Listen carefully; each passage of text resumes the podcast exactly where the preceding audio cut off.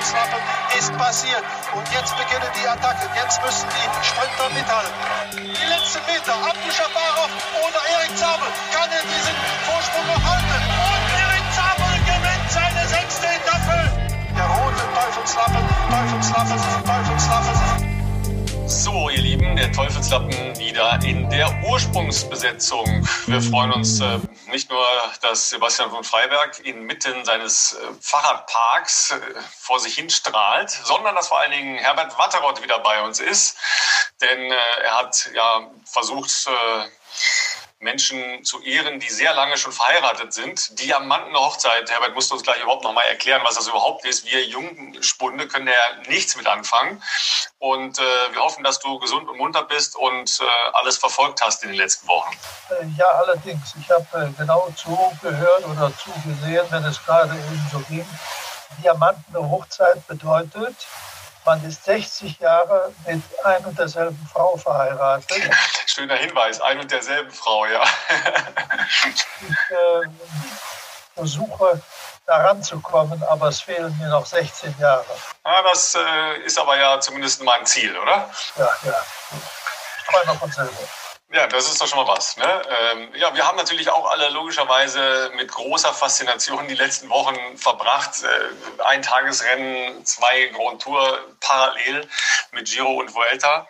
Wobei ich ja schon fast den Giro wieder ein bisschen vergessen habe, weil die Vuelta so ähm, wahnsinnig war, eigentlich in den letzten Tagen und ja eigentlich vom, von der ersten Etappe weg. Aber Herbert, wir haben mit dir ja noch nicht über die Vuelta, äh, Quatsch, über den Giro gesprochen so ein knapper Ausgang, da ähm, kommen natürlich dann immer der, die jungen Kollegen um die Ecke, so spannend war es noch nie und hat es noch nie gegeben. Ähm, du weißt, dass es, es, das schon gegeben hat äh, und hast die Sachen ja selber miterlebt, die schon sehr spannend ausgegangen sind. Wobei auf der einen Seite denkt man ja, Mensch, das ist äh, das Ultimative, dass am Ende von drei Wochen zweimal dann in Zeitfahren das Ding untereinander ausmachen.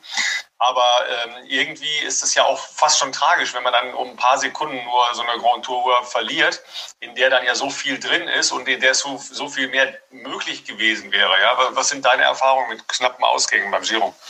Ja, also es äh, gibt äh, äh einige Dinge, äh, die der Giro d'Italia knapp ausgegangen sind. Äh, ich beginne mal ganz kurz mit 1955. Da war ich äh, noch nicht dabei. Zehn Jahre später bin ich erst eingestiegen bei der Tour de France, meiner ersten, die ja in Köln vor dem Kölner Dom begann. Aber 1955 gab es dieses herrliche Duell zwischen Fiorenzo Magni und Fausto Coppi. Zwölf Sekunden am Ende zugunsten von Magni.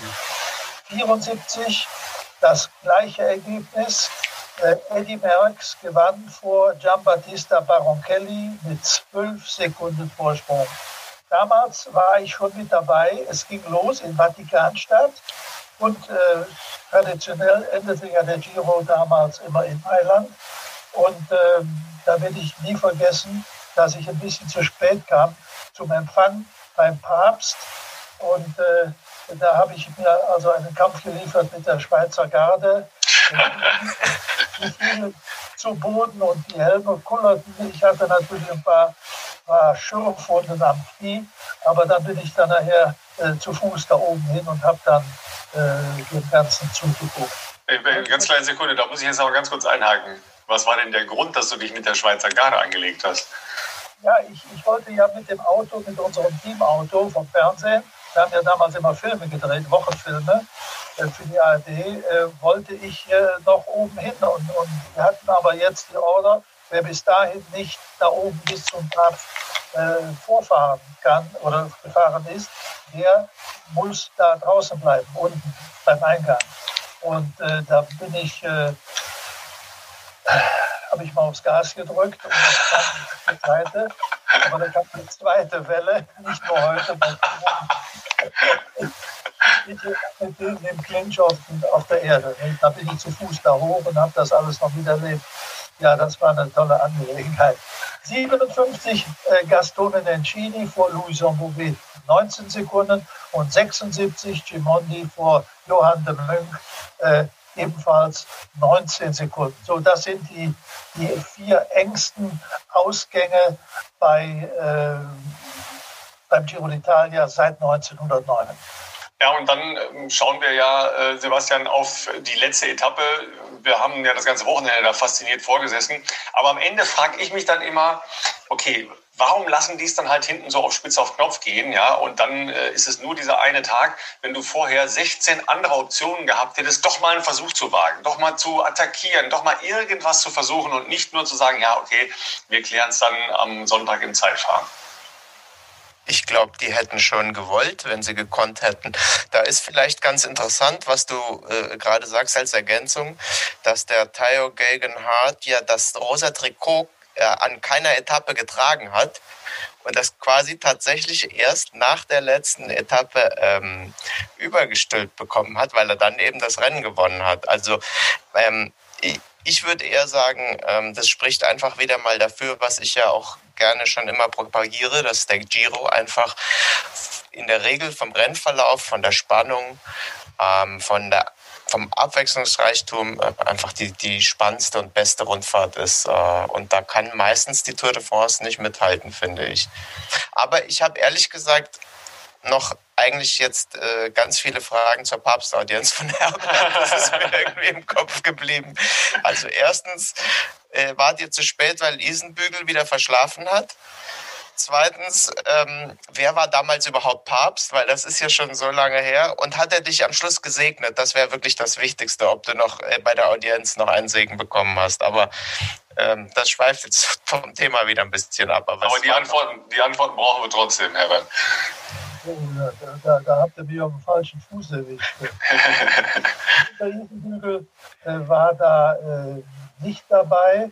Äh, wie du sagst, wir haben ja mit einem Filmteam des Westdeutschen Rundfunks äh, die ganze Woche über gefilmt. Ich bin dann mit einem Flugzeug von Rocado, dem damaligen Rennstall, freitags nachts nach Hause geflogen, habe samstags geschnitten und dann sofort in der Nacht wieder runter und dann morgens früh wieder am Start. Wer Papst war, Hilfe, ich weiß es nicht mehr, ob das, wer war das? Das äh, muss aber äh, Papst, äh, Papst Johannes gewesen sein, oder?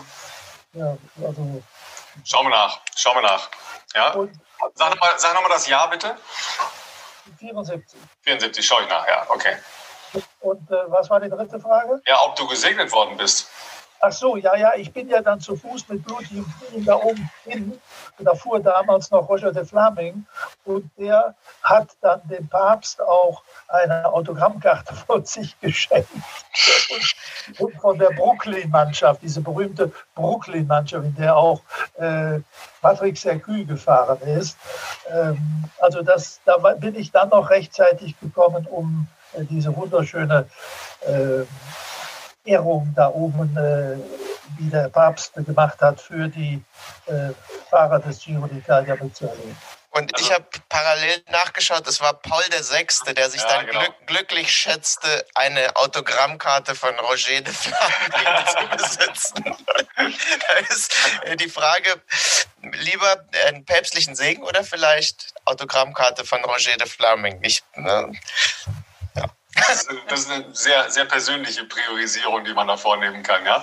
Aber äh, Herbert, dass du dich natürlich für den Radsport in der ARD so äh, nicht in den Staub, sondern aufs Pflaster geworfen hast, ja, äh, das wusste ich auch noch nicht, weil das ist ja äh, mit allen, mit aller Hingabe und mit allen, äh, wie soll ich sagen, äh, mutigen Ansätzen, aber auch Unverschämtheiten, erstmal zu versuchen, zwei Wellen Schweizer Garde umzufahren. das gefällt mir eigentlich ganz gut. Ähm, Und äh, man muss sich das auch nochmal, glaube ich, äh, gerade vergegenwärtigen, was Herbert erzählt hat, dass man damals hinflog, auf Film drehte, wieder zurückflog, um dann einen Film hier zu schneiden, den man dann senden konnte, um dann wieder zurückzufliegen. Also heutzutage ein Radrennen mit äh, drei Hubschraubern, vier Motorrädern, Relaisstationen, äh, Flugzeugen, was auch immer, jedes Bild live. Und damals, der Reporter flog hin und her, weil es halt vom Film her nicht anders ging, oder? Wie war das, Herbert? Ja, klar. Wir sind am Anfang mit, mit unserem Teamauto und mit dem Motorrad äh, sind wir da runtergefahren und haben die ganze Woche gefilmt.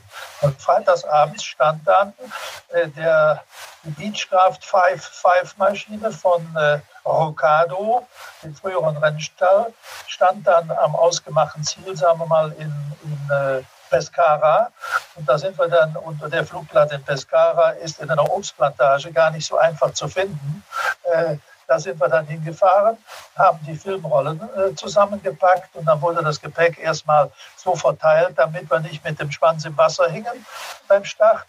Und dann, äh, dann sind wir nach Köln geflogen und damals natürlich auch Film. Die, die Kopieranstalt musste äh, frühzeitig bestellt werden. Dann kam das Filmmaterial raus, dann habe ich das geschnitten, dann haben wir es vertont, dann wurde es gesendet, da bin ich nach Hause, hatte dann auch äh, äh, dreckige Unterwäsche vom Kameramann und vom Motorradfahrer dabei und oder das Okular war fliegen gegangen und dann habe ich zu Hause was gegessen und um zwei Uhr war ich wieder auf dem Flugplatz. Das war der Vorteil des Kölner Flughafens, weil man ja da rund um die Uhr starten und landen kann und dann ab durch die Mitte wieder nach Pescara in die Obstplantage und dann ging es weiter. Sag mal, aber eine, eine Live-Übertragung gab es damals äh, doch schon in, in, Italien oder nicht in Italien? Äh, doch, äh, die gab es äh, schon, aber da, wir haben damals gesagt, wir wollen das Randgeschehen auch äh, mit einfangen in diesem Jahr wurde ja auch dieser große Film, die härteste Show der Welt, äh, gefilmt und produziert von, von äh, ach, wie heißt jetzt der, der berühmte Regisseur? Ah, weiß es nicht mehr, ich komme nachher noch drauf. Ähm, das war dieser, dieses große Duell zwischen Eddie Merckx und José Manuel Fuente an den drei Zinnen, unter anderem. Das war das, ja. Wunderbar. Ja, Wahnsinn. Das waren andere Zeiten der Sportberichterstattung, ganz andere, ja. Und Rocado war äh, daran interessiert, ähm, euch dort hin und her zu bringen, damit man, damit man da eben Berichte hatte, quasi. Wir hatten ja eine Mannschaft äh, mit, ja. äh, mit, mit, mit äh, Karl-Heinz Küster, mit Alfred Geida, also junge, junge Leute, die da damals mit dabei waren. Und äh, ja, das, das war, war, natürlich interessant und äh, unterflog der auch ohne Co-Pilot. Und äh, es war ja keine, soll ich sagen, keine Druckkabine, sondern äh, man musste sich diesen, diesen Schnorchel da auf die Nase setzen. Und äh, also das war nicht unflott. Ne? Wunderbar. Vor allen Dingen musste man immer gucken, dass wir noch rechtzeitig irgendwo hinkamen zum zum Zwischentanken. Denn wenn man äh, einmal von, von äh, Palermo ausgeflogen sind, äh, konnte man ja nicht mit einer Tankfüllung bis Köln kommen. Also musste man in Genua zwischenlanden und da musste man möglichst dann sein, wenn der Flughafen zumachte. Und das wurde ja in Italien sehr, sehr rigide gehandhabt, weil ja alle Flughäfen unter militärischer Hoheit stehen. Ne? Also da waren wir schon mal froh, dass wir zwischen den äh, Betttüchern und Unterwäscheleinen äh, äh, äh, landen konnten in Genua. Und wenn wir dann noch den Tankwacht fanden, der an der Theke stand und sich Espresso trank, damit der äh, den, den, den äh, Benzinrüssel noch da reinsteckte und wir weiterfliegen konnten. Sehr schön, das ist großartig. Es klingt ein bisschen mehr nach Abenteuer als das, was wir heute so machen, ehrlich gesagt. Aber gut, ähm, die Filme, die für die Giro-Freunde dieses Jahr geschrieben werden, ähm, haben auf jeden Fall viele Favoritenstürze gesehen, Sebastian. Äh, und, und ja noch mehr aus der neuen Generation. Ja? So ein bisschen auch wieder Auferstehung von Ineos, das setzen sie jetzt ja bei der Vuelta noch fort. Aber äh, Tao oder Theo, wie der ja äh, in den ähm, Teams selber genannt wird oder sich selber halt auch als Spitzname wohl nennt, weil natürlich viele Menschen über diesen etwas äh, ungewöhnlichen Namen stolpern. Ist das ein Walis walisischer Name oder gälischer Name oder was ist das? Genau, also laut, ich habe das auch nur aus dem Internet, aber das ist wohl gälisch und ist eigentlich, äh, wäre in der Übersetzung Tom ähm, ins, ins normale Englische, aber die sagen alle Theo. Und ähm, ja, also das mich hat dieser Sieg sehr gefreut, muss ich ganz ehrlich sagen, weil er irgendwo auch nochmal ähm, alles so, auch, auch für mich so Dinge relativiert. Weißt du, wir sind ja äh, sehr schnell dabei, ähm, Dinge ähm, sehr hoch zu feiern, hoch zu jubeln und Dinge dann auch äh, schlecht zu reden. Und ähm, das ist so ein, so ein Sieg, der, der tat irgendwie gut, weil ja ähm, vorher, ah, Ineos, da muss sich so viel ändern und äh, äh, die können ja gar nichts mehr und so. Und ähm, die hatten das Pech mit Geraint Thomas, der offensichtlich gut in Form war. Und dann ist der Theo Gegenhardt äh, einfach in diese Rolle gefahren. Der hatte ja am Anfang ähm, selber gar nicht die Aussicht da zu gewinnen. Deshalb ist er ja auch das erste Zeitfahren gar nicht voll gefahren, weil er ja eigentlich als Helfer da an den Start ging. Und dann hat er sich in seiner vor allem sehr, sehr bescheidenen Art, die ich einfach äh, äh ganz toll fand, hat er sich da vorgekämpft.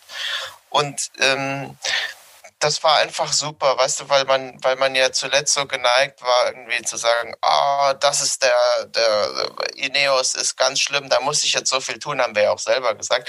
Und dass man sich da einfach nochmal an die Nase fasst und sagt, nö, das ähm, passiert halt mal, das Dinge gehen schnell und man ähm, hat mal Erfolg und mal hat man keinen Erfolg und jetzt hat er wieder ein anderer plötzlich Erfolg und das war so angenehm, weil ich fand, der war so, der war so unprätentiös und so, so bescheiden. Das hat mir einfach wahnsinnig gut gefallen. Und in seinem Windschatten ja auch noch dieser Jay Hindley, den man ja eigentlich auch nicht wirklich irgendwo auf der Rechnung hatte.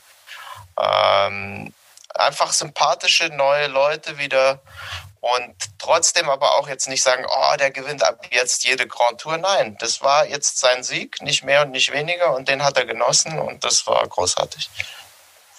Ja, Herbert, ähm, die, die Leute sagten ja vielen äh, nicht so viel vorher. Ja? Also äh, wer, wer hatte äh, Theo Hart auf der Rechnung als ein möglicher Gewinner einer Grand Tour in diesem Jahr? Ähm, ein anderer, den wir natürlich schon, schon auch hier mal erwähnt haben, war natürlich Filippo Ganna ähm, als Zeitfahr-Weltmeister ja auch. Aber selbst der hat ja in einer Bergetappe wirklich sehr, oder zwei, glaube ich, sogar sehr, sehr gut mitgehalten. Das ist, sind ja jetzt wirklich so, so junge, frische äh, Figuren und Charaktere, die jetzt dazukommen. Ähm, früher hatte man ja dann noch Gelegenheit, die persönlich auch kennenzulernen. Jetzt muss man sich das alles so, ein bisschen anlesen, weil man irgendwie auch nicht rankommt äh, oder wir auch einfach jetzt ja alle ein bisschen zu weit weg sind. Ähm, wie beobachtest du so diesen Generationenwechsel? Ja, es ist, ist interessant, dass eben nicht die äh, Namen, die man schon seit Jahren so auf der Zunge hat, äh, mal vorne sind, sondern dass eben wie Hindley, der ja als erster Australier dann den Giro gewonnen hätte, äh, oder Hart, äh, da nach vorne kommen. Äh, schade, dass Wilko Keldermann, der ja im nächsten Jahr bei Bora Hans Grohe angeheuert hat, äh, dann doch zweimal Schwächen zeigte an, an den in den Bergen und äh, eben nur Dritter wurde. Aber äh, es ist äh, ganz interessant, diese, diese, diese jungen Leute äh, und Ghana, sicherlich keiner fürs Gesamtklassement, aber wer vier Etappen gewinnt, was will man mehr von so einem jungen Mann?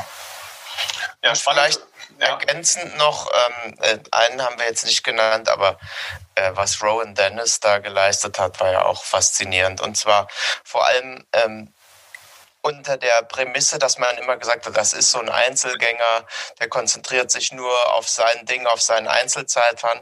Und der hat den Gegenhardt da die ganze Zeit die Berge hochgezogen, völlig uneigennützig, hat Vollgas gegeben. Das fand ich auch toll. Offensichtlich haben sie den auch irgendwie ähm, in die Spur gebracht. Fand ich großartig. Weil wir schon bei Australiern waren, äh, Hindley war ja der eine, logischerweise, Herbert, du hast schon gesagt, fast hätte äh, zum ersten Mal ein Australier auch äh, den Giro gewonnen. Äh, und Ben O'Connor war ja ein anderer Australier, der zwei Tage, äh, nee, drei Tage vorm Ende auch eine Etappe gewonnen hat. Also so junge Australier hat man ja oft im Sport nicht so auf dem Schirm, dass so auf dem anderen äh, Ende des Planeten auch sehr ernsthaft Sport betrieben wird und dass da ja auch eine große Radsportszene ist. Ähm, Marcel Wüst, auf den wir ja nachher nochmal kommen, der hat lange Zeit in Australien selber gelebt. Ähm, wie, wie nimmst du das wahr, wenn die Leute aus Australien kommen, sind die ja ewig lange dann auch in Europa und so abgeschnitten von, von ihren eigenen Familien und von, von ihrer Umgebung. Ja, umso mehr äh, muss man sagen, dass die sich hier äh, zurechtfinden. Und da ist es besonders wichtig, dass die Leute in die richtigen Hände kommen, äh, eine richtige Mannschaft haben, die äh, sich um sie sorgen. Und dann können die zu was äh, kommen, was sie auch dieses Jahr geleistet haben. Äh, Cadell Evans hat ja immerhin auch äh, äh, Geschichte geschrieben als Australier äh, bei den großen Rundfahrten. Also muss ich schon sagen, das finde ich toll, dass Leute sich wagen hier nach Europa, ein Abenteuer und dass sie da noch rauskommen und, und auch hier wirklich genannt und äh, gefeiert werden. Ja, Ben O'Connor ist genauso einer. Ja, und dann äh, haben wir ja den, den ersten Sieg seit Monaten, seit über einem Jahr von äh, deinem Liebling gesehen, äh, Sebastian. Ne? Äh, der Peter hat es nochmal gemacht.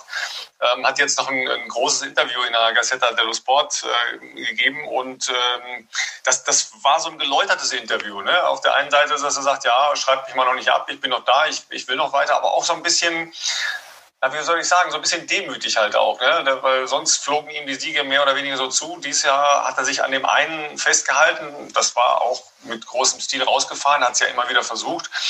Aber das ähm, war für mich schon auch so ein bisschen durch dieses, wie er das gewonnen hat und wie er den Sieg danach ähm, nicht so übertrieben gefeiert hat, ein, ein Gewinner des Giro. Ja, es war ja auch überraschend, weil es ja eigentlich keine klassische Sagan-Sieg war, weil es kein, kein Sprint oder ähnliches war. Ähm, der ist ja als Sol Solist quasi davon gefahren. Ähm, nichtsdestotrotz merkt der, glaube ich, auch, dass äh, dieser Generationenwechsel halt jetzt stattfindet und dass ähm, jetzt andere ihm auch ein bisschen die Show stehlen und dass es natürlich gerade so in seinem Stil mit, mit ähm, Van Art und Van der Poel auch Fahrer gibt, glaube ich, die, die ihn jetzt langsam auch überholen. Und insofern finde ich es eigentlich cool, dass, dass Sagan da jetzt ähm, äh, trotzdem eigentlich entspannt und eigentlich eine gute Rolle spielt. Ja, wobei, Herbert, ich bin da noch mal gespannt im nächsten Jahr Bora. Ne? Also, weil du hast ja eben Kellermann schon angesprochen. Ähm, den fand ich überraschend stark halt auch beim, beim Giro. Und ähm, ich glaube, es ist ihm so ein bisschen die Luft in der, in der, letzten Woche ausgegangen. Aber das war ja unterm Strich trotzdem ein, ein, toller Auftritt. Und dann relativiert sich ja das, was wir hier auch mal gesagt haben, als die Verpflichtung bekannt wurde, haben wir gesagt, ja, das wird ein Helfer von Ibu Buchmann. Da muss man jetzt erstmal sehen, wer wirklich dann der Stärkere ist auf drei Wochen gesehen. Ja, ähm, dann hast du auf jeden Fall schon mal zwei ähm, Fahrer fürs Klassement. Hättest dann im Zweifel noch, noch Sagan dazu, ja? Was, was machst du dann? Äh, ja, warte mal, Sebastian hebt schon, hebt schon die Finger, ja? Äh, dann, dann hast du halt noch Sagan als eine Figur, die erstens sehr viel Geld verdient bei, bei Bora, zweitens natürlich auch naja, von seinem Anspruch her ja dann mindestens noch ein oder zwei Fahrer äh, haben will, die ihn logischerweise anfahren, ja, also die dann eben auch für ihn fahren. So, jetzt wird es aber schon ein bisschen knapp, wenn du eine normale Besetzung für eine Grand Tour hast. Dann hast du einen Schachmann noch, dann hast du einen Ackermann noch und so weiter.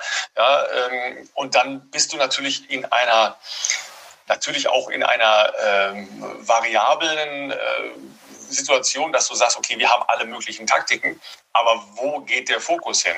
Ja, das ist für mich eine sehr spannende Frage für Bora im nächsten Jahr. Ja, da können wir hoffen, dass es äh, mit Corona irgendwann dann mal vielleicht, wenn der Mai kommt, der Mai ist gekommen, wie heißt das so schön, mhm. und dass dann der Giro d'Italia stattfinden kann, dass dann zwei Monate später die Tour kommt und dann die äh, Vuelta auf dem angestammten Platz äh, äh, im Herbst äh, stattfindet, äh, dann äh, hat man doch ein bisschen mehr Variationsmöglichkeiten, um das ein bisschen zu sortieren. Jetzt musste man ja auch ja, dem, dem, dem lieben Pascal Ackermann den Giro nicht verbieten, aber doch zu sagen, Mensch, du fährst in Spanien und das, glaube ich, muss ja eine Strafe sein für einen Sprinter, da dauert sechs Bergankünfte zu erklimmen. Ne?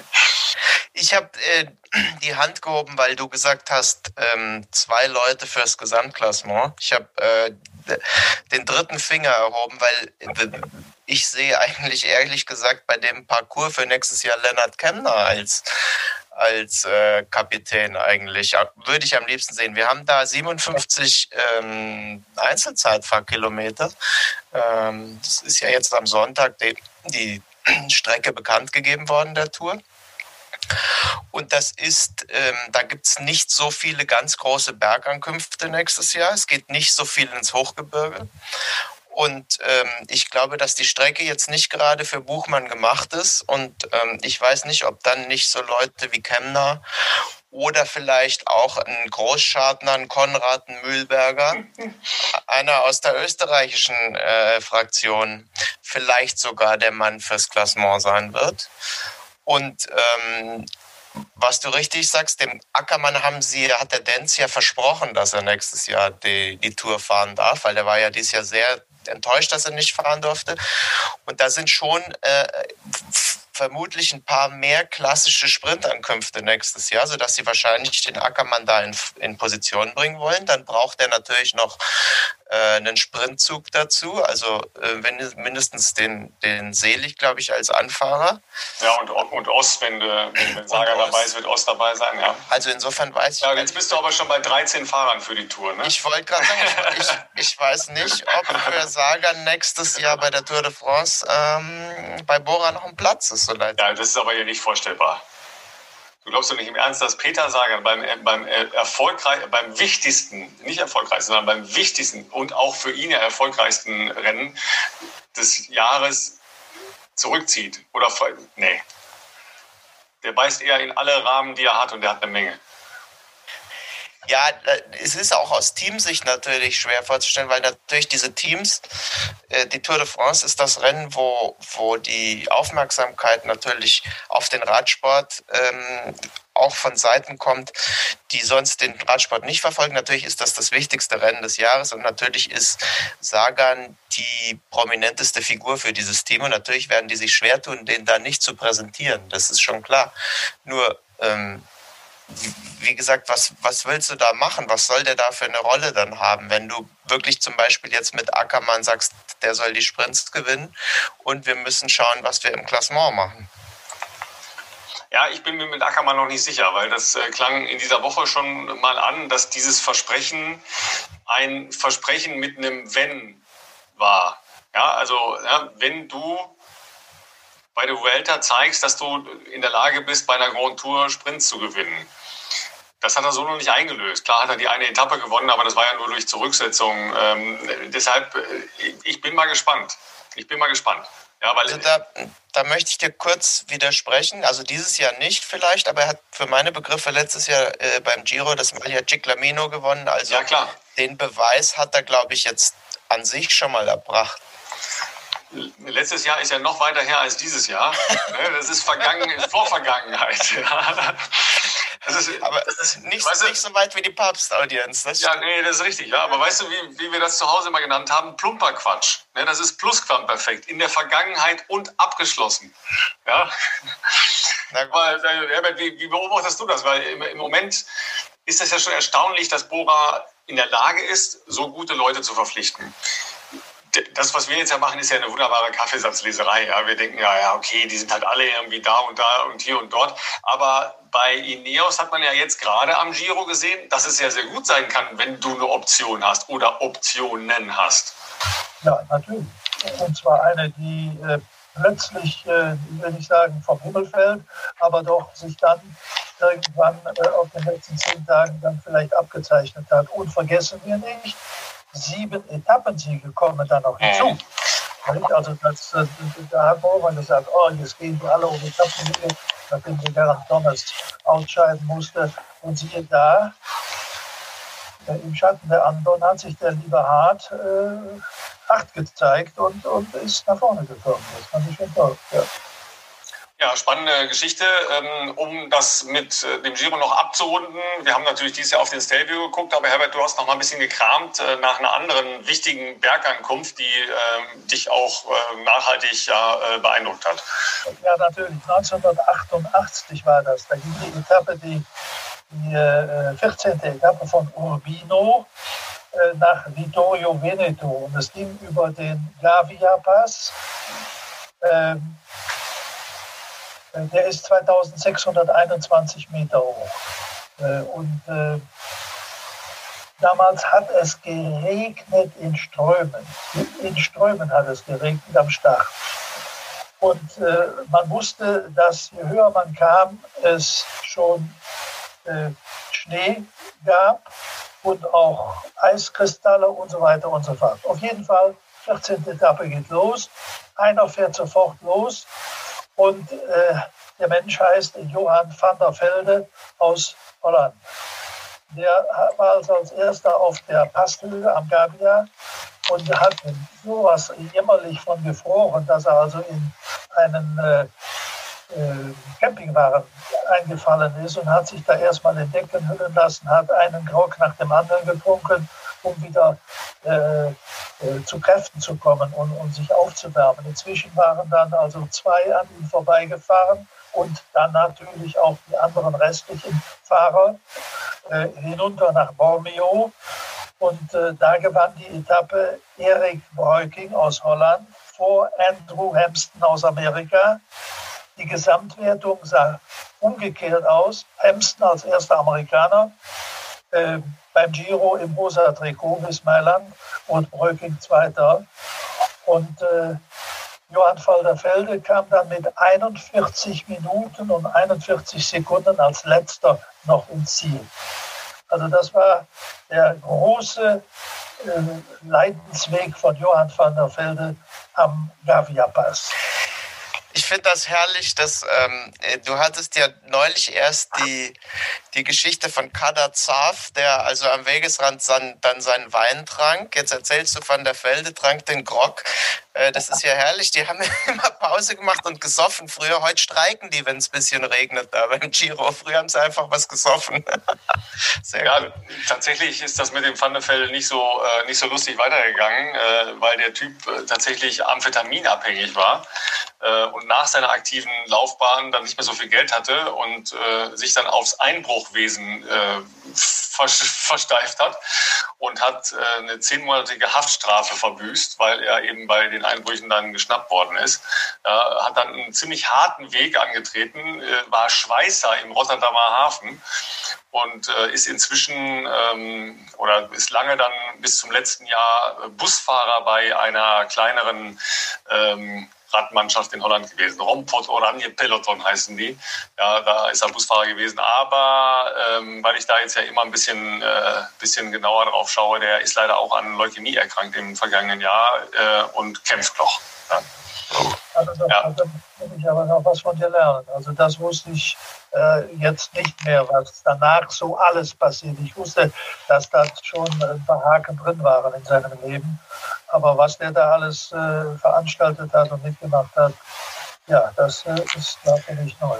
Ist ja oft auch so eine spannende Geschichte. Weißt du, das ist ja so ein Punkt auch überhaupt im, im Sport oder auch äh, bei Künstlern oder bei Schauspielern. Die, die kommen halt irgendwann mal, stehen dann plötzlich im Rampenlicht und der eine kann damit umgehen und der andere kann weniger damit umgehen. Ja, also ich habe halt auch beim Giro, weil es ja auch so eine große und, und schillernde Figur ja eben auch mit dieser starken Brechung und diesem viel zu frühen tragischen Tod war, bei dieser Etappe, wo, ähm, wo es halt da bei Marco Pantani durch den Ort ging und äh, wo dann die, äh, die Statue da steht und natürlich den ganzen Tag da äh, die Plakate und die Schriftzüge waren, da, da habe ich halt auch immer so ein, äh, so ein sehr ungutes Gefühl, ja, weil die sind damit nicht fertig geworden, aber sie sind halt auch nicht an die Hand genommen worden, weil sie als junge Menschen dann irgendwo äh, Versuchungen erlegen sind oder eben einfach auch mit der Popularität oder dem Druck, der dann von allen Seiten da auf die einströmt, nicht klargekommen sind. Und das, das finde ich schon auch hochtragisch. Ich meine, wo, worüber reden wir bei Jan Ulrich? Ja? Ähm, ich habe viel stärker den Eindruck, dass das ein ganz stark verführter äh, junger Mensch war. Ähm, und äh, wo geht es jetzt hin? Da kann man ja nur hoffen, dass er irgendwie wieder Land unter die Füße bekommt. Aber das ist äh, leider etwas, was es im Sport ja nicht so selten gibt, dass danach dann so eine Lehre kommt. Ja? Nicht mehr jeden Tag positive Eindrücke vom Training, von Wettkämpfen, von Radrundfahrten und so weiter. Und dann geht es dahin. So ist das. Wir sollten das vielleicht noch abrunden zu sagen, dass der Giro d'Italia für den Gesamtsieg äh, eines Deutschen ein schlechtes Pflaster ist. Noch nie hat ein Deutscher den Giro d'Italia gewonnen seit 1909. Und nur ein Mensch der heutige ARD-Experte Fabian Wegmann als einziger das Bergtrikot gewonnen. Und äh, in diesem 1988er Jahr auch ein Mann, der oft für Furore gesorgt hat. Leider ist er schon tot. Äh, Etappensieger in Avezzano, Andreas Kappes. Ja, und dann, damit unterstreicht man ja nochmal, weil äh, Fabian Wegmann ja nicht so, äh, so groß gehandelt wird in, in Deutschland auch im Radsport. Ähm, aber das war natürlich schon eine bemerkenswerte Leistung. Und wenn du das halt äh, nochmal sagst und ja richtigerweise rausstellst, Herbert, ähm, das, das Defilé der, der deutschen äh, Kunstwerke und äh, großen sportlichen Leistungen beim Giro ist halt sehr klein. Ja? Und da, da ist es natürlich diese Leistung von Fabian noch höher zu bewerten im Gesamt, äh, in der Gesamtschau auf so eine Grand Tour. Ja. Aber damit, ähm, Sebastian, sind wir dann schon gleich bei der Vuelta. Ähm, spanisch sprechende Menschen, äh, spanisch sprechende Kommentatoren, spanische Schlagzeilen äh, und von der ersten Etappe an Vollpunk. Ähm, aber seitdem sitzt du, glaube ich, jetzt nur noch vorm Fernseher, oder? Ja, offen gestanden war ja der Anfang, wo, die, wo sich die beiden Rennen überlappt haben, war ja relativ schwierig. Da hast, bist du ja aufgewacht und hast überlegt, wer fährt eigentlich nochmal bei welcher Tour. Da hast du schon die Mannschaften wieder äh, schwierig zusammengebracht. Aber die Vuelta ist super losgegangen und was fantastisch ist, finde ich, dass du jeden Tag ein richtiges Rennen da hast. Ja, da wird nicht, also klar, Jumbo versucht trotzdem zu kontrollieren, aber es gelingt halt nicht. Und diese Anstiege, also jetzt am Wochenende diese Angliru, also dieser Ziegensteig, den man irgendwann mal asphaltiert hat, äh, das war doch großartig, wo du wirklich das Gefühl hast, dass diese Jungs, die alle irgendwie auf Dauer äh, 400, 500 Watt treten können, die stehen da, die kommen nicht vom Fleck. Und ähm, das macht einfach Spaß und äh, ich finde die Gegend ist schön und jetzt dieses Rennen ist einfach nach wie vor spannend und auch da ähm, wieder eine überraschende Personalie. Also Hugh Carthy fährt ums Podium, ja, immer noch, auch nach dem, nach dem Zeitfahren. Ähm, super, macht mir total Spaß und da haben wir natürlich schon mehr deutsche Gesamtsieger gehabt als, ja, das stimmt, das stimmt als ja. bei Giro und bei der Tour. Also insgesamt finde ich, finde ich tatsächlich sowohl den Giro als auch die Vuelta von den landschaftlichen äh, Abwechslungen her fast spannender als Frankreich, muss ich sagen. Vielleicht hat man sich auch ein bisschen an typischen französischen Landschaften satt gesehen oder satter gesehen. Ähm, aber jetzt gerade diese ganze Gegend äh, da am Atlantik, das ist natürlich faszinierend. Ja, heute waren ja die Bereiche, die fast aussehen wie äh, Fjorde in Norwegen, also eher eine, eine nordische Küstenzeichnung als jetzt so typisch Atlantik oder gar Strände oder sowas. Also das fasziniert mich schon und da war natürlich auch äh, der Angelo von der Optik her fand ich den natürlich auch sensationell, muss ich sagen. Ja, wobei äh, während äh, des Schlusses der Etappe haben Herbert und ich telefoniert und da habe ich schon gesagt, was ich ganz schade finde, ich hätte gerne an diesen ganz steilen Stellen, wo Roglic ja fast gestanden hat, da hätte ich gerne das Gruppetto gesehen. Ja, die, die, haben sie nicht gezeigt, damit sie nicht äh, zeigen mussten, wie gestandene Radprofis absteigen und schieben. Ja, äh, also das hätte ich gerne gesehen. Ja. Ähm, das Einzige, was ich ja von Absteigen und Schieben in Erinnerung habe, ist Vroom, der äh, bei der Tour de France vor ja, vier Jahren, ne? Ähm, vier, vor vier Jahren war es, glaube ich, ne? Äh, da das Stück gelaufen ist, wo ja dann auch die Diskussion war, durfte er laufen oder nicht. Äh, Herbert, hast du noch Fußgänger in Erinnerung, also wo die Leute absteigen mussten, weil sie die Pedale nicht mehr rumgekriegt haben? Nee, auch Angry Hu, das habe ich verfolgt. 1999 war ja das erste Mal der Angry Hu im, im, im Etappenprofil. Und damals äh, wurden ja auch noch mitunter äh, drei Kettenblätter vorne montiert. Heute ist das ja nicht mehr so sehr. Die, die Abstufung ist doch nach hinten ein bisschen besser geworden. Äh, und, äh, aber ich muss sagen, da habe ich schon Leute zu Fuß hochgehen sehen aber jetzt nicht Zuschauer, ne, sondern äh, Radrennfahrer. Ja. ja, auf der anderen Seite ähm, war das ja auch eine Etappe, wo, wo man gedacht hat, okay, was ist denn jetzt hier eigentlich Trumpf? Ja, ich fand auch da, was ich eben schon mal gesagt habe beim Giro, Sebastian, ich habe da nicht ganz verstanden, warum die nicht ähm, vielleicht noch eher da attackiert haben, weil alle haben gewartet und dann waren sie nach hinten so fett, weil offensichtlich hat der Roglic ja keinen so guten Tag da. Und wenn du dann so spät wartest, dann, dann kriegst du ja nicht mehr so die ganz großen Abstände hin. Ja? Und dann steht er da plötzlich und dann hast du nachher 10 oder 15 Sekunden gewonnen. Das ist ja nicht das Entscheidende. Ja? Also vielleicht ist da ein bisschen zu viel noch rumgewartet worden. Aber ich glaube, die hatten alle Respekt vor diesem Schlussanstieg. Ne? Da mit 30, nee, mit 25 Prozent war das, glaube ich glaube, da war auch wirklich nicht mehr möglich. Und der Roglic hatte natürlich auch noch äh, als einziger dann am Schluss noch einen Helfer dabei.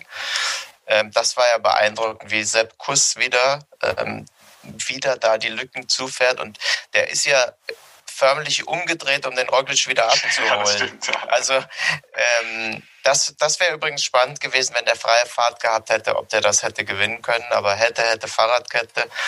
Der Sepp Kuss, ähm, finde ich, ist wahnsinnig beeindruckend, wie er jetzt bei der zweiten äh, Grand Tour in Folge, also bei der Tour de France, ist er uns ja auch schon so aufgefallen, ähm, ein ums andere Mal die, die seine Kapitän da durch die Berge zieht. Also das ist schon eine beeindruckende Leistung. Und ich glaube einfach, dass die, dass die anderen Jungs, ich glaube, da war einfach nicht mehr möglich. Die waren, ähm, das ist wahnsinnig anspruchsvoll und ähm, der Mass hat es ja probiert als erster. Und dem sind dann irgendwann die Körner ausgegangen. Der war dann ganz enttäuscht. Der hat sich sogar äh, tatsächlich bei seinen spanischen Fans entschuldigt, dass er nicht gewonnen hat. Ich meine, der hatte eine super Leistung gebracht, hat sich aber dann entschuldigt dafür, dass er nicht gewonnen hat. Und das, glaube ich, spricht schon dafür, wie anstrengend das da war. Äh, mir ist aufgefallen, ein junger Mann, möchte ich fast sagen, ein, ein Milchgesicht sozusagen. dieser, dieser junge Däne, 23 Jahre ist er, glaube ich, erst alt, Wingegaard. Ja. Er hat mit stoischer Ruhe und nur mal ab und zu richtig die Backen aufgeblasen, da auch Kilometer um Kilometer gefahren und Kuss oder Kass dann dahinter und dann Roglic. Also muss ich schon sagen, ich habe da mal nachgeguckt, der ist ja im zweiten Profijahr, letztes Jahr eine Etappe in Polen gewonnen, aber dann das erste Mal so richtig ins Hochgebirge gekommen, äh, zu kommen und dann sowas da zu leisten für seinen Kapitän, das hat mir auch imponiert. Ja, und ähm, ich schaue natürlich mit, äh, mit großem Interesse und viel Sympathie auf einen, der äh, bei Ineos ja fast die ganze Zeit vorne fahren muss oder darf, wie auch immer. Also der sieht es als darf. Äh, Cameron Wurf, wie äh, Jens Vogt immer sagt, aber Wurf heißt er, glaube ich, richtig. Äh, den haben wir ja hier auch schon mal besprochen. Der war schon als Ruderer bei Olympischen Spielen, war in der letzten Ausgabe der Triathlon Ironman Weltmeisterschaften auf Hawaii Fünfter ähm, und fährt jetzt äh, bei Ineos Stunden über Stunden vorne. Ja, das ist ja praktisch der Toni Martin äh, von Ineos bei der Vuelta in diesem Jahr. Sensationell. Und dann war er ja einmal in der Ausreißgruppe drin. Da habe ich gedacht, oh, jetzt hat, heute hat er freie Fahrt. Ja? Und dann kamen die Berge und ist als erster aus der Gruppe abgestellt worden, der arme Kerl. Aber das ist ein unglaublich witziger und äh, wahnsinnig äh, sortierter Kollege, der ähm, in der Vorbereitung nicht nur Rad gefahren ist, sondern immer auch noch zusätzlich schwimmen geht und laufen geht. Wenn die anderen ähm, vom Training von der Ineos-Mannschaft dann zurück sind, dann geht der noch laufen oder ähm, schwimmen. Wahrscheinlich ist er deshalb in der Lage, da bei der Vuelta stundenlang vorne wegzufahren. Aber das äh, ist natürlich auch schon spannend. Äh, Sebastian, du hast vorhin schon gesagt, Ineos natürlich jetzt sicher auch ein bisschen beflügelt durch das, was da in äh, Italien passiert ist, ganz andere Sprache in der Mannschaft und auch ganz andere natürlich Perspektive mit Carapaz da, ein Vroom, der ja direkt abgestellt wurde in den ersten Tagen, aber sich ja jetzt auch da komplett in die Mannschaft integriert. Du hörst gar nichts, ja, kein Rumoren, keine Schlagzeilen, nada, sondern der fährt da einfach fürs Team. Also das ist auch schon eine coole Leistung, dass sie die Mannschaft so sortiert kriegt. Ja, ich glaube, ja. da ist er aber auch vom Charakter einfach auch ein bisschen anderer äh, Mensch. Die haben ihn ja auch gefragt, ob er nicht auch jetzt mal gedacht hat, da auszusteigen, weil es ja doch ähm, äh, bisschen anders ist, als er sich vorgestellt hat. Und da hat er wohl geantwortet, wenn er in seinem Leben immer, wenn es schwer geworden oder jemals, wenn es schwer geworden wäre, äh, quasi in den Sack gehauen hätte, dann wäre er nie dahin gekommen, wo er wo er ist. Und ähm, jetzt einfach so still und leise äh, sich zu verabschieden, ist überhaupt nicht seine Art. Und da wird noch mehr kommen von ihm, hat er selber gesagt. Naja, immerhin hat er ja einen Vertrag fürs nächste Jahr da in Israel in der Mannschaft. Und äh, da äh, kann man, glaube ich, ja auch mit gutem Beispiel da mal vorangehen. Nicht? Und nicht sagen, hier bei zwei Stunden 30 Rückstand äh, äh, habe ich die Flitze. Nicht? Also das äh, das ist schon so gut, was der da, was der bis heute auch beim Zeitfahren gezeigt hat. Ich wollte nur noch auf You, John, Casey noch kurz kommen. Äh, sagt, sagt einem gar nicht so sehr, man guckt immer auf Roglic, auf Carapaz, auf Froome oder all die Arrivierten. Und dieser Kasi, äh, habe ich mal äh, nachgeguckt, der hat ja im letzten Jahr auch so ein Ding geliefert wie, wie äh, gestern oder vorgestern. Bei der Tour de Suisse, da gab es die letzte Etappe von Ulrichen nach Ulrichen. Und zwar ging es über den Nuffenen, über den Gotthard und über die Forka. Und der ist am Start weggefahren und den hat man nie mehr gesehen. Das war sein erster großer Karriereerfolg und jetzt das. Also alle Achtung, kann ich nur sagen. Ja, Hugh Carthy finde ich überhaupt faszinierend. Ähm, erstens, der sieht ja immer so leidend aus. Also das ist ja herrlich, wie er da, wie er, wie er, wie er da aussieht. Und dann mit 1,93 Meter, ich glaube, Ralf, du bist da ungefähr in der äh, Gegend. Ja, also ich bin, bin, jetzt ja schon dünn, ja, äh, genau. zu sonst, aber der wiegt nochmal fast 20 Kilo weniger als ich. Der wiegt 69 ja, Kilo bei 1,93 Meter. Das finde ich äh, äh, faszinierend. Und ähm, der hat äh, noch Chancen. Ich glaube, der hat nicht nur Chancen äh, aufs Podium, ja, sondern ich glaube, der hat Chancen auf den Sieg. Und das wäre doch mal faszinierend, wenn Education First da mal ähm, eine Grand Tour gewinnen würde.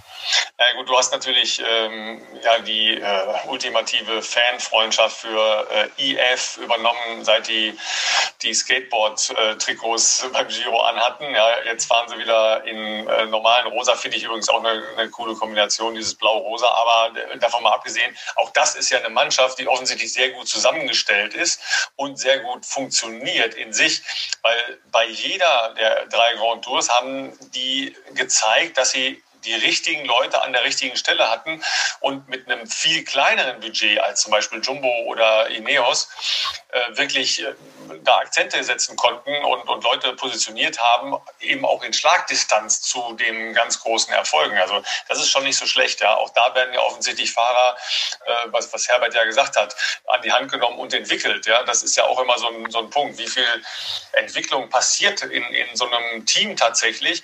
Aber die Bedeutung ist, glaube ich, viel größer geworden, seit es da ja auch dann entsprechend äh, eine Trainingsbegleitung gibt, eine physiologische Begleitung gibt, natürlich eine medizinische Begleitung, aber auch äh, trainingswissenschaftliche Auswertungen und Begleitungen. Ja, das äh, war ja lange Zeit nicht so. Da sind die Leute sich selbst überlassen worden und sind einfach Radfahren gegangen. Äh, das ist inzwischen ja doch ein bisschen anders geworden und äh, so ein amerikanisches Team kommt dann natürlich dann auch mit dem ganzen Know-how äh, des amerikanischen Wissenschaftsapparates im Sport daher. Das ist natürlich eine hohe Professionalisierung, die es in vielen anderen Ländern gar nicht so gibt. Ja. Aber das macht schon Spaß, wenn so ein Typ dann da vorne mitfährt, auch wenn der eigentlich keine Beine hat, sondern Striche. Ja, und ich meine, gut, bei Education First, was du gerade ansprichst, das liegt sicherlich auch sehr viel an Jonathan Wouters, dieser äh, Teamchef, der ja eine der schillerndsten Personen in dem ganzen Radsportzirkus ist, sicherlich. Ähm, ganz spannend auch übrigens ähm, seine Biografie zu lesen, ähm, weil er ja auch ein bisschen mit Armstrong damals äh, zu tun hatte und ähm, ist ja einfach auch ein sehr, sehr spannender, meinungsstarker Typ. Ähm, und das, das ist schon cool, das Team. Übrigens jetzt nicht, dass Leute das falsch verstehen. Also er hat sich ja ähm, dem verschrieben, dass in seinem Team überhaupt äh, null Toleranz gegenüber Doping ist. Nicht, weil ich jetzt in einem Atemzug Armstrong und Wouters genannt habe. Kann man alles in seinem Buch nachlesen, ist sehr zu empfehlen übrigens. Übrigens hat Sebastian jetzt so mal durch äh, die Blume äh, zu erkennen gegeben, dass er äh, John Yukasi womöglich noch favorisiert für den Gesamtsieg favorisieren glaube ich nicht, äh, zumal wir wissen ja, wenn ich jemanden hier favorisiere, dann endet das meistens schlimm. Aber ich, ich, ich, er hat noch Chancen. Das sind 47 Sekunden und wir haben am Samstag halt noch diese eine äh, schwierige ähm, Bergankunft und ähm, äh, Vorher ist es noch hügelig, also so wie du das gerade beschrieben hast, Herbert, wie der da äh, bei der Tour de Suisse davon gefahren ist. Warum nicht? Warum nicht? Ja, das muss man auch mal bringen, nicht? Die Etappe war 100 Kilometer lang. Achtung, fertig, los, weggefahren, Nuffenen hoch, Vortat, Vorkat, zack und weg war er. Nicht? Also ich glaube auch, äh, ich meine, wir müssen ja nicht tippen. Also ich glaube ja, dass Roglic gewinnt, äh, nachdem ich mit Bogascha ja Glück gehabt habe bei der Tour. Aber es ist diese eine große Klippe noch da, diese, diese fast 2000 Meter hohe äh, Erhebung Alto de, de la Covadilla. Also das ist, äh, also wenn er das schafft, aber ich glaube, Roglic hatte seinen schlimmsten Tag am Angliru und jetzt hat er sich gefangen. Ja, wobei er hatte ja auch schon äh, an dem Regentag, wo es so kalt war, da, da ging es ihm auch nicht gut. Ne? Ähm, da ging es vielen nicht gut.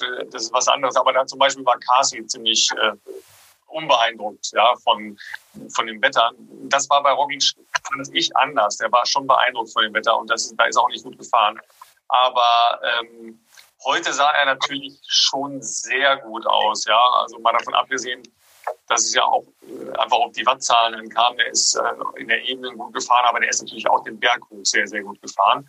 Und jetzt hat er nachher ja am Ende eine Sekunde in der Etappenwertung Vor äh, Vorsprung gehabt das war meiner Ansicht nach nur, weil die als eine der wenigen den Wechsel vernünftig geübt haben. Ja, also wenn du schon, ne, deshalb äh, habe ich vorhin gesagt, wir kommen ja nochmal auf den äh, Wüst-Style.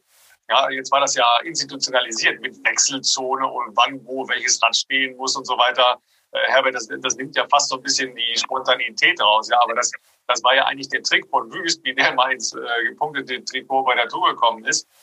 Aber das war natürlich bei Jumbo Visma einstudiert. Ja, das Rad kam runter, der ist draufgesprungen, der Helfer hat ihn geschoben genau bis zur Linie in genau dem richtigen Tempo. So, das, das ist eine Sekunde. Ja, wenn, die, wenn du gesehen hast, wie Valverde da rumgestümpert hat, das war ja wie ich an der Ampel losfahre. Ne, erstmal gucken, wo ist denn die Pedale? Ist mein Fuß richtig rum? Ja, oder versuche ich gerade mit dem linken rechts einzuklicken? Ja, sensationell. Und auch auf den Bürgersteig gekommen. Ja, und auch auf den Bürgersteig gekommen, hast du recht. Ja. Also ich glaube auch, die eine Sekunde hatte vor allem diesem, diesem Helfer zu verdanken, weil der hat Total. die ja sensationell angeschoben und ist ja fast am Schluss wie so ein Speerwerfer, der quasi nicht übertreten will, hat er sich noch über diese Linie drüber geworfen quasi. Also das war, das war fantastisch. Das hat mir auch sehr gut gefallen. Ja, übrigens, ähm, da wir ja direkt im Anschluss an das Zeitfahren angefangen haben, äh, unsere Version heute aufzuzeichnen, äh, die äh, Strafe, und es wird wohl eine geben für Enric Maas, ist noch nicht veröffentlicht, weil die ja eine andere Variante gewählt haben. Die haben ja gesagt, okay, uns ist die Wechselzone schon zu weit in dem Anstieg drin, weil das war ja tatsächlich ein, schon ein, äh, eine steigende Passage. Deshalb ist ja Valverde wahrscheinlich auch nicht so richtig geil in die Klickpedalen reingekommen. Und die haben es ja anders gemacht. Die haben ja gesagt, okay, wir wechseln vorher. Und zwar klassisch. Das heißt, das Rad, das neu kommt, kommt vom Dach. Ja, das sah so ein bisschen komisch aus, aber das ist ja eigentlich das Reglement. Das heißt, wenn ich ein Rad wechseln muss, will, wie auch immer, dann muss es vom Dach kommen und darf nicht irgendwo stehen. Ja, aber es hat wohl vorher eine klare Reglementbeschreibung gegeben für diesen Radwechsel der hat in dieser Wechselzone stattzufinden und äh, von da bis da und so weiter. Die Räder müssen natürlich äh, vorher da abgegeben werden und äh, sind ja kontrollierte Räder, Klammer auf, das sind die auf dem Dach natürlich auch. Also sind ja keine illegalen Räder, die da vom Dach kommen. Aber das wird sicher noch mal eine Diskussion geben und es hat ja schon relativ viel Diskussionen gegeben über die Regelauslegung. Ja, ähm, so wird das halt auch wieder eine Diskussion geben. Ja, zumal, ich meine, das gibt es ja eigentlich im Radsport normal nicht. Ähm, also, dass man überhaupt wechselt, ist ja auch nicht so üblich. Das macht man ja in dem Fall vielleicht auch nochmal zur Erklärung, um von der Zeitfahrmaschine zu wechseln auf das, auf das leichtere Straßenrad, was dann einfach im Berg am Schluss, am Schlussanstieg einfach äh, besser geeignet ist. Das hat man ja gelegentlich gemacht, aber das so zu institutionalisieren wie bei einem Triathlon mit einer Wechselzone. Das haben sich ja die von der Vuelta jetzt so ausgedacht und deshalb hatten die in dieses Reglement reingeschrieben, es darf nur in dieser Zone gewechselt werden. Das gibt es ja normal, gab es ja noch nie irgendwo bei einem Radrennen. Ähm, und ich finde es auch ein bisschen fragwürdig. Ich meine, klar, wenn man die Regeln so macht, ist es okay. Aber wenn jetzt einer einen Defekt hat zum Beispiel, muss der ja auch irgendwo sein Rad wechseln. Also insofern ähm, aber die Frage jetzt, weil du es gerade ansprichst, ich komme jetzt gerade drauf, äh, Triathlon, Wechselzone, ist der Worth eigentlich danach dann gelaufen, also den Berg hochgelaufen oder hat er auch das Fahrrad gewechselt? Also der, der, ist aber mit, äh, mit Schwimmbrille und mit Badekappe gefahren ab da. das ist, ist ja genauso wie, äh, wie beim Angliru gewesen, die, die haben wir ja nicht gesehen. Ja? deshalb, äh, ja, den, den hätte ich da gerne gesehen, weil ähm, beim Triathlon werden ja die Wechselzeiten auch noch rausgestoppt und es gibt tatsächlich eine Auszeichnung für denjenigen, der bei einem Wettkampf die schnellste Wechselzeit hatte.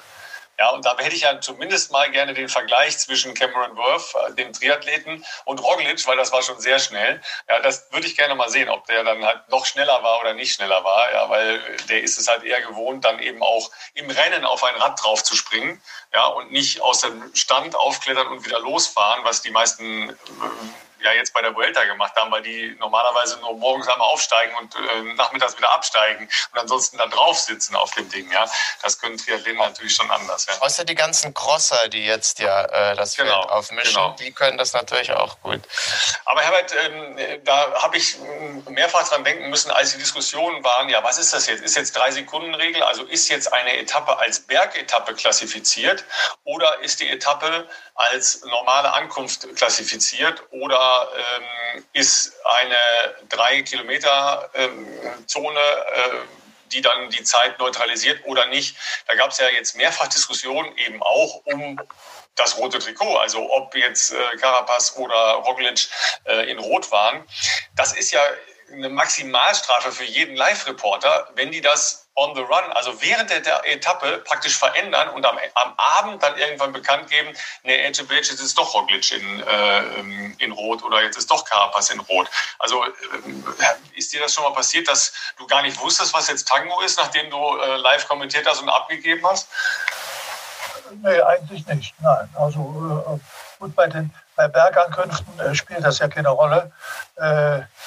Da, da zieht sich der, der, der ganze Haufen ja sowieso auseinander. In erster Linie ja natürlich bei diesen äh, äh, Spruchtankünften, wenn der ganze Haufen da zusammen ist. Und da ist ja mal eher zu, äh, wie soll ich sagen, äh, Karambolagen kommen.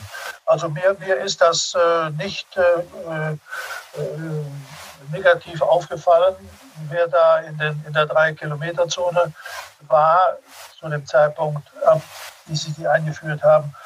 Äh, ja, gut, es bleibt natürlich eine, eine, ganz schwierige Angelegenheit. Ähm, wir haben natürlich, äh, Sebastian, ja beim Giro, ähm, das als kleine, kleine äh, Rückblick noch, ähm, schon über die Protestaktion der Fahrer gesprochen, die ja dann dafür gesorgt haben, dass die eine Etappe ähm, stark verkürzt wurde, weil es äh, eine sehr lange Etappe war, 248 Kilometer. Ähm, Klammer auf, kommen wir gleich noch zu. Bei der Tour wird es sowas im nächsten Jahr auch geben. Ähm, aber würden sie sich bei der Tour erlauben zu streiken? Und jetzt beim Giro Giro haben sie eben aufgrund dieser Festlegung der UCI die äh, dann irgendwann unterwegs äh, festgelegt haben, ja, okay, das ist jetzt eine Bergankunft, aber es den Teams und den Fahrern nicht mitgeteilt haben, haben sie ja auch wieder gestreikt und sind, äh, ich glaube, eine Viertelstunde später losgefahren. Also da ist schon ein bisschen Rumoren inzwischen in, zwischen Fahrern und der UCI. Ne? Ich glaube, es ist allgemein. Es gibt ganz viele Punkte. Es geht ja auch um die äh, sicheren Rennbedingungen, mit den vielen Unfällen. Ich glaube, es ist nur dann in dem Moment unglücklich. Da haben sich die Fahrer, glaube ich, selber keinen Gefallen beim Giro getan, weil letztlich bleibt doch hängen bei vielen, oh, die hatten, äh, wollten nicht 250 Kilometer im Regen fahren. Was sind denn das für Leute? Und in echt haben die natürlich ganz andere Anliegen. Und deshalb glaube ich, sie haben sich keinen Gefallen getan. Ich glaube, man müsste von Grund auf ähm, mehr Fahrervertreter in diese Entscheidungen mit einbeziehen. Ich glaube, auch wenn es ähm, Parcours von, von Grand Tours bestimmt werden, glaube ich, müsste man mehr ähm, Leute, die näher am aktuellen Sport dran sind, äh, mit einbeziehen. Und ich glaube, insgesamt müsste einfach die Fahrervertretung mit der UCI und mit den Teams einen besseren Dialog führen und suchen, ähm, und da bringt, glaube ich, so ein Streik ist da eher kontraproduktiv an der Situation, weil hängen blieb doch tatsächlich, äh, die wollen nicht beim Regen fahren in einer Etappe, wo schon äh, ein Jahr vorher eigentlich feststeht, dass die so lang sein wird. Ja, das war ja, eigentlich hatten die ja ganz andere, ähm, andere Ziele, beziehungsweise auch ganz andere Interessen, glaube ich. Ja, zumal ähm, der Fahrervertreter nicht informiert war über den Streik, den haben sie gleich rausgelassen. Ja, und da ging es ja wohl auch in den Teams sehr kontrovers hin und her. Also zwischen den Teams. Lotto Sodal wollte unbedingt, äh, Bora und äh, Ineos wollten fahren. Also da war auch keine Einigkeit, sondern das war eher eine Guerilla-Aktion von äh, einer kleineren Gruppe. Genau, und das geht ja dann eigentlich an dem vorbei, dass da tatsächlich Bedarf ist, ähm, die Bedingungen mal ein bisschen mehr zugunsten der Fahrer vielleicht auch zu machen. Wenn dann am Schluss hängen bleibt, auch die einen wussten gar nichts vom Streik, die anderen hatten gar keinen Bock drauf und äh, die Dritten äh, wollten nur nicht im Regen losfahren. Das geht ja total an der Sache vorbei. Ja, und es ging natürlich auch um äh, Überführungen am Abend vorher, zu wenig Schlaf, wann kommt wer wo an, äh, wie ist das organisiert. Klar ist das nicht immer einfach, ähm, gerade wenn man irgendwo im Gebirge ist oder ähm, in bestimmten Teilen von Frankreich ist es jetzt auch nicht so, äh, Herbert, das weißt du besser, so äh, fett gesät von Hotels, die überhaupt in der Lage sind, so einen Riesentross aufzunehmen. Ja? Ihr seid ja da selber auch oft äh, Stunden noch gefahren, um wieder zum nächsten Übernachtungs- oder äh, Startort zu kommen. Ja, ja, eben, das, das, das ist das Problem der heutigen Rundfahrten, meine ich, äh, dass so viele Dislokationen dazwischen liegen, auch jetzt hier bei der Spanien-Rundfahrt. Äh, das ist ja eigentlich eine Nordspanien-Rundfahrt.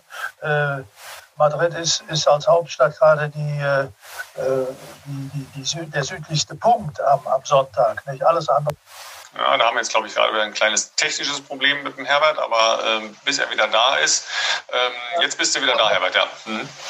Ich wollte sagen, äh, Madrid, die Hauptstadt, ist also als Schlusspunkt der, der südlichste Punkt von ganz Spanien, beziehungsweise von dieser äh, Vuelta. Und alles andere spielt sich da oben ab. Äh, es kommt ja selten mal vor, dass heute eine Etappe irgendwo ankommt und es dann am nächsten Tag auch da weitergeht. Das ist bei der Tour de France ja, wenn wir da noch vielleicht drauf kommen, äh, fast immer so. Also es gibt zwei, drei Etappen, die dann da weitergehen, wo sie abends angekommen sind, aber ansonsten immer diese Fahrerei und Fliegerei und mit Bus und mit Zug und dort. Also äh, der eigentliche Sinn einer Rundfahrt ist schon, äh, hat er schon wirklich in den letzten Jahrzehnten gelitten. Ja, dann werfen wir noch mal einen Blick auf äh, die Tour de France 2021, die dann ja hoffentlich auch äh, wieder im Sommer stattfinden wird. Aber auch da war ja vorher schon klar, dass äh, eine ähm, Veränderung, die eine mittelbare Konsequenz aus der Corona-Pandemie ist, nämlich äh, der Start in Dänemark in Kopenhagen nicht möglich war, weil die EM eben auf das Jahr 2021 äh, die Fußball-EM verlegt wurde und da gleichzeitig dann mehrere Fußballspiele stattfinden sollten. Das konnten sie nicht alles gleichzeitig organisieren. Also ist es jetzt mal wieder eine reine Frankreich-Frankreich-Rundfahrt äh, geworden. Ist gerade vorgestellt worden, das äh, Profil, äh, Sebastian, du hast schon äh, ein paar Eckpunkte genannt. Und am Ende steht dann doch äh, nur eine Etappe, ja, weil das so noch nicht gefahren wurde. Äh, Tourmalet von der einen und von der anderen Seite in einer Etappe. Mormontou. Mormontou von der einen und von der anderen Seite hoch hoch. Aber äh, sie suchen ja alle immer nach dem, nach dem Alleinstellungsmerkmal ja, für das Jahr, in dem es dann stattfinden soll. Klar, sonst definiert man das ja auch oft über die ähm, Orte, wo es losgeht, ja, dass man sagt, okay, wir starten halt diesmal in, äh, wo soll es dieses Jahr losgehen? In Budapest, ne? Ähm. Und in, in Kopenhagen sollte es losgehen und so weiter, ja. Also es nimmt dem natürlich so ein bisschen den, den internationalen Charakter. Auf der anderen Seite ist es wieder so eine Rückbesinnung auf äh, nur Frankreich, ja. Ähm, Herbert, weißt du, weißt du aus dem Kopf, wann das letzte Mal nur in Frankreich war? Nein, weiß ich nicht. Nur ich darf sagen, dass du hast jetzt Andorra natürlich zu Frankreich. Ah ja, okay, das stimmt, ja, ja. Das ist aber, äh, warte mal, lass mich, lass mich kurz äh, rekapitulieren, ohne nachschlagen.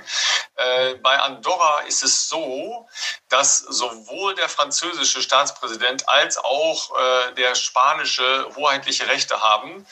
Ähm, das schaue ich aber gleich nochmal nach. Äh, ich meine, so wäre das. Also. Ja, aber äh, du hast recht. Wir müssen uns auf jeden Fall an Andorra erinnern. Äh, und zwar war ich ja dabei, 15. Äh, Juli 1997. Die Etappe war 252 Kilometer. Der Sieger brauchte sieben Stunden und 47 Minuten, hieß am Ende Jan Ulrich und damit begann äh, das gelbe Trikot eher nach Paris zu fahren, zu tragen. Ja, also für immer unvergessen logischerweise in, äh, in der deutschen äh, Rennsportgeschichte. Ähm, der Ventoux, aber ähm, ein, ein Berg, der so monument ist, dass er wirklich stilbildend steht für die Tour de France. Ich finde den gar nicht so geil, weil er da oben so, äh, so karg und einsam ist. Ehrlich gesagt, äh, ich finde ein paar Sachen in den französischen Alpen irgendwie besser. Aber ist das jetzt so eine Etappe, Herbert, wo du auch sagst, ja, da freue ich mich schon drauf oder ähm, eine, einmal mehr Ventoux? Ja gut, im letzten Jahr war er ja nicht im Profil und glaube ich davor das Jahr auch nicht. Es ist mal was anderes. Einmal von, äh, von So äh, da hochzufahren, da wo die Lavendelfelder sind äh, und dann äh, beim zweiten Mal von Bedouin äh, und mit dem Ziel in Maloussen. Äh, ja gut, natürlich. der Karle Riese in der Provence, der hat natürlich seine Vorzüge, aber auch die Negativerlebnisse. Eine dritte Tour war da, als ich äh, Tom Simpson sterben, sterben sah beim Aufstieg. Und äh, ja, es, es, ist mal was anderes. Vor allen Dingen sollten wir da hinfahren, denn in Zorge, wo gestartet wird, ist ein wunderbares, herrliches kleines Städtchen umgeben mit Kanälen und Wassermühlen und mit an die über 150 Antiquitätengeschäfte. Herbert, ich, ich nehme dich beim Wort. Wenn, äh, das wenn ist schon wir, mal ein Riesenplan. Wenn wir mit der ähm, mit das Corona, wenn das nächstes Jahr äh, irgendwie möglich ist, nehme ich dich beim Wort und wir fahren da zusammen hin. Ich wäre sofort dabei. Ja, da, da, ist alles möglich in der Nähe. Borde und äh, Maison la Romaine und was weiß ich nicht alles. Und äh, ja. Schön. Ich habe ja, ich habe äh, jetzt für euch übrigens nochmal äh, und für alle, die äh, zuhören und äh, noch einen kleinen Sonderpunkt bei Stadtland Fluss machen wollen. Äh, also Andorra nochmal nach, nachgeschlagen. Ja, es ist nicht ganz so, wie ich es gesagt habe. Äh, es ist richtig, was den französischen Präsidenten angeht. Aber ähm, also es ist eine, das einzige Land der Welt, in dem zwei ausländische Amtsträger gemeinsam die Funktion des Staatsüberhauptes wahrnehmen. Ja, und zwar der Bischof von Urgell oder Urgell, Sebastian, da musst du mir helfen, aber ich glaube Urgell, ne? Urgell. Urgell, okay. Und äh, der Präsident von Frankreich regieren in einer symbolischen Doppelherrschaft als Co-Fürsten. Ja, also so ist es da. Ähm, die haben zwar gleichzeitig auch noch einen Regierungschef gewählt, aber der ist eben nur der Regierungschef und äh, Staatsoberhaupt ist halt geteilt zwischen dem Bischof und dem jeweiligen Präsidenten von Frankreich. Also auch eine, spann eine spannende Konstellation sowas lernt man, wenn man äh, versucht man zu behalten, wenn man Eröffnungsfeiern von Olympischen Spielen vorbereiten darf. Ja, das, das, das, sind so, so die Relikte, die dann hängen bleiben. Ja. Ja, aber äh, Tour de France im nächsten Jahr ähm, fängt dann in der Bretagne an. Ist ja eigentlich auch klassisch, äh, Herbert. Ähm, könnte man sagen, ja, äh, so kann eine Tour sein und so darf sie sein. Ein paar spannende Sachen in ähm, den Alpen auch. Kein Alp d'Huez ist, glaube ich, jetzt das dritte Mal kein Alp d'Huez. Das letzte Mal waren wir da. Also wir haben es versucht, Sebastian hinzukommen. Wir haben es ja nicht geschafft, weil wir zu blöd waren, die Straßensperren zu lesen. Äh, wir sind dann am, am Col de Croix-la-Fer. Äh, nee, am Glandon waren wir, ne? Nee, Col de Croix de Fer. Col de Croix de Fer, genau. Ne? Aber wir wollten äh, eigentlich nach Alp d'Huez. Ähm, wieder ohne Alp d'Huez. Ähm, das ist für mich immer so ein, so ein Ding, wo ich sage, hm, ja, was soll das jetzt? Ja, das ist doch nur eine halbe Tour. Da fehlt mir immer was, Herbert. Ja, natürlich ist das auch der Klassiker 1952 ja zum ersten Mal Profil aufgenommen worden, äh, gewonnen damals von die Etappe von Fausto Coppi. Und es war das Jahr 1952 Olympische Spiele da in Helsinki, wo zum ersten Mal eine Live-Übertragung im französischen Fernsehen stattfand.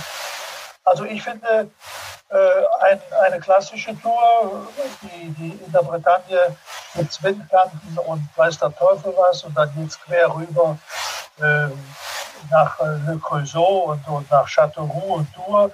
Ja, und dann äh, eben drei Bergankünfte, Digne kennen wir, Saint-Lary-Soulon und Lys Ardiden.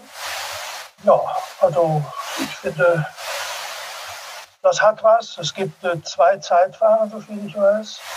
Ja, zwei Zeitfahren. Muss man sich natürlich auch wieder an Ulrich erinnern. 96 Saint-Emilion in dem wunderschönen Weingebiet. Also ja, da sollte man hinfahren. Äh, ist, ist die zweite Destination. Ne? Da nehmen wir dich auch beim Wort, weil das klingt äh, nach einem sehr, sehr guten Plan. Ähm, und ich glaube, Samstag vor der letzten Etappe, die dann ja logischerweise wieder ähm, Champagnerfahren in Richtung Paris ist, ist das zweite Zeitfahren. Habe ich es so richtig auf dem Schirm, Sebastian?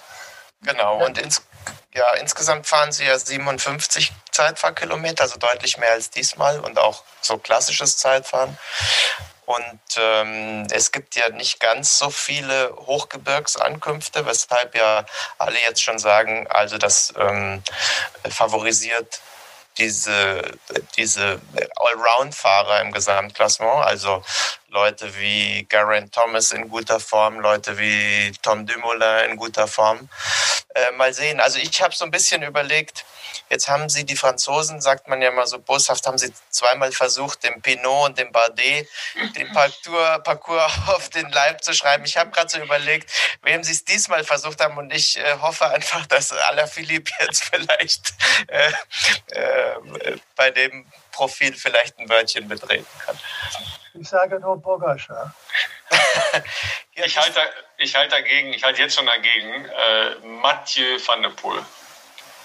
Aha, ja, ja gut. Ja, weil die sind, äh, die sind als, ähm, als Mannschaft im nächsten Jahr erst einmal dabei, ist ja noch eine sehr junge Mannschaft da, Alpecin Phoenix. Ähm, und äh, ich glaube, die offizielle Präsentation lief noch. Ja, die lief noch. Da hat der schon eine, eine detailgenaue Analyse der ersten zehn Etappen äh, in Social Media abgegeben. Also der hat da auf jeden Fall was vor. Ja, da hat er dann hinten raus so relativiert, ja, wenn wir eine Etappe gewinnen am Ende der Tour, ist auch alles gut, ja, von wegen mein Freund. Ja. Der fährt doch nicht dahin, um, um äh, mit dem Team eine Etappe zu gewinnen. Also das kann ich mir nicht vorstellen. Also habe ich jetzt schon Bock drauf. Zumal wir ja offensichtlich an mehreren Destinations live dabei sind. Ja, wobei, wenn wir jetzt so Kaffeesatzleserei mit jungen Fahrern betreiben, dann würde ich natürlich gerne noch Remco Evenepoel äh, ins Rennen schicken. Äh, wir wissen nicht, wie der sich äh, jetzt nach seinem, nach seinem Sturz wieder erholt, nach dem schweren Sturz in Italien. Aber von den jungen Fahrern mit Gesamtklassementpotenzial und vor allem mit einer enormen äh, Zeitfahrkapazität, das ist natürlich auch einer. Aber das ist noch weit weg und dann fragen wir einfach wieder Herbert, wer gewinnt und der sagt es uns. Der hat, dann, der, hat der hat der Pogacar gerade schon gesagt. Ja, können, können, wir gleich nachgucken. Aber der hat natürlich jetzt keine Quote mehr, Herbert. Da kannst du jetzt kein Geld mehr mit verdienen. Du hättest da äh, Geld draufsetzen müssen. Das, das hast du was. Ja. das das wäre besser gewesen. Ne? Ähm, wer war noch mal so stark? So äh, Fabio Jakobsen, den Namen habe ich gerade gesucht. Fabio Jakobsen, übrigens, äh, der ja bei der Polen-Rundfahrt so schlimm gestürzt war äh, und diese schlimmen Verletzungen im Gesicht hatte, ähm, der hat in äh, vorgestern, glaube ich, ein sehr schönes Bild gepostet. Äh, sind die, also noch nicht von seinem Gesicht, weil das wohl noch nicht ganz präsentabel ist, aber äh, dem sind die Fäden gezogen worden und es war jedenfalls ein sehr positiv klingender Text dazu. Aber alleine die Ansammlung der zahllosen Fäden mit äh, den verschiedenen Pinzetten des Arztes, der die ihm gezogen hat aus dem Gesicht, war schon spektakulär. Ja? Also da, da hat man nur eine Idee, äh, wie der zusammengeflickt werden musste, damit es halt wieder einigermaßen ist.